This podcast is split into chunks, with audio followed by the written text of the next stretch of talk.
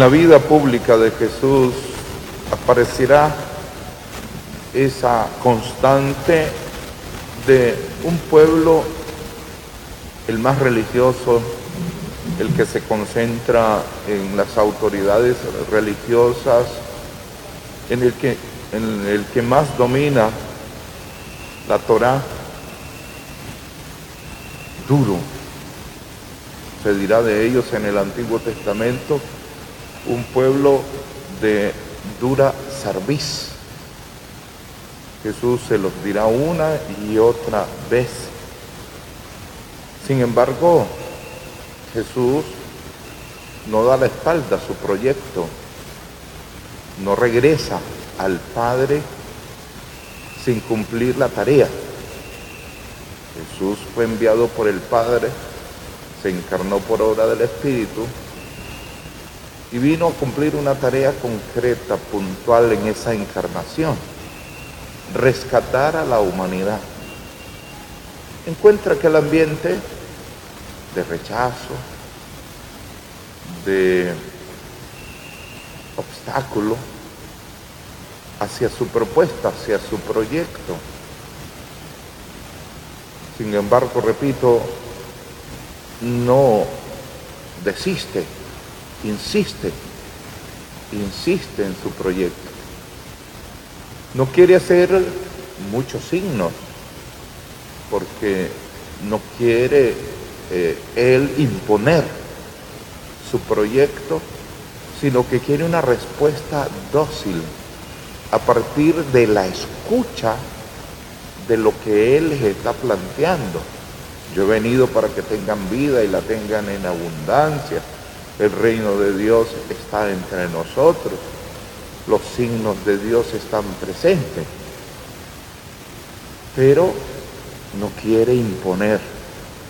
Y por eso dice, bueno, a esta generación dura no se le dará sino el signo de Jonás.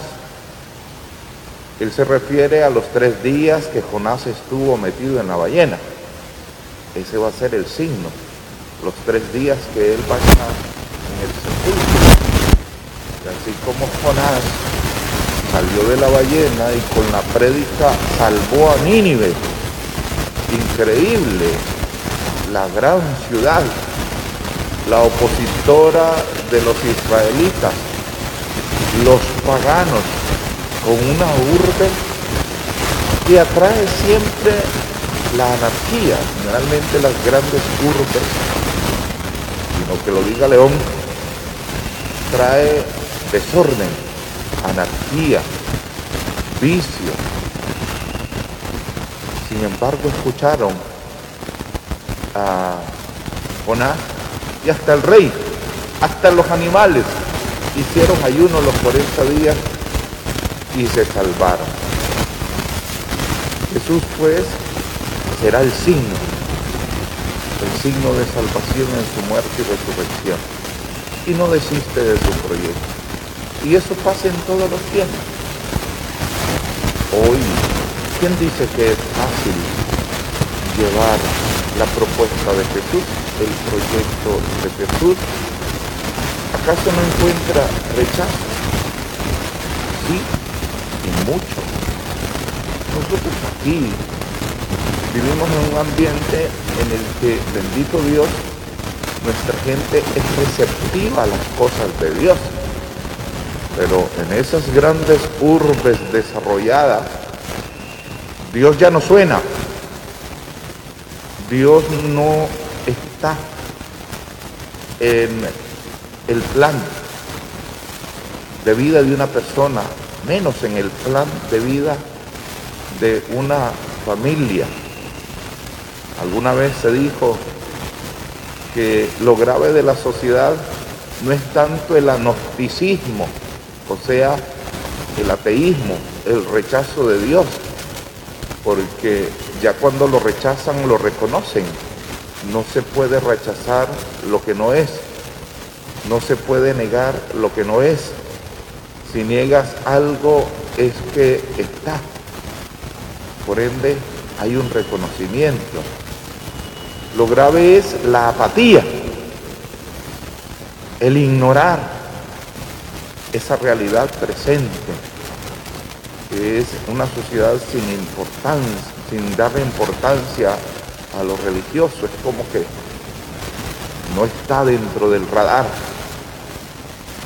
Nosotros, queridos hermanos, los que vivimos en esta sociedad que teme a Dios, que está simplemente tal vez en algún sector adormentada a esa sociedad, necesita, necesita que se le lleve lo que hizo Jonás, la predicación. Y por eso es que enfatizamos mucho en la tarea misionera. Ayer en nuestra reunión de clero, uno de los puntos fue el del área de misión, que tiene que penetrar todos los sectores sociales, todos, para despertar precisamente de ese letargo en que a veces un sector social vive y que no siente esa necesidad de Dios, despertar, ver que Dios está vivo. Y la cuaresma es un gran tiempo. Por ello, en este camino hacia Jerusalén con Cristo, nosotros no podemos dejar de ser los que tocan la puerta del otro para que también se levante y se enrute con nosotros hacia Jerusalén, es decir, hacia la salvación eterna. No podemos ir de camino con Jesús y dejar que el otro se quede.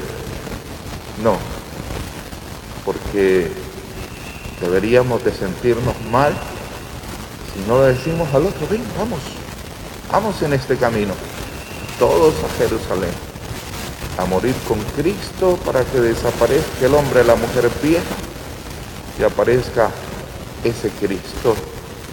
Y de esta manera, como Nínive, sintamos el gozo de la salvación. Amén.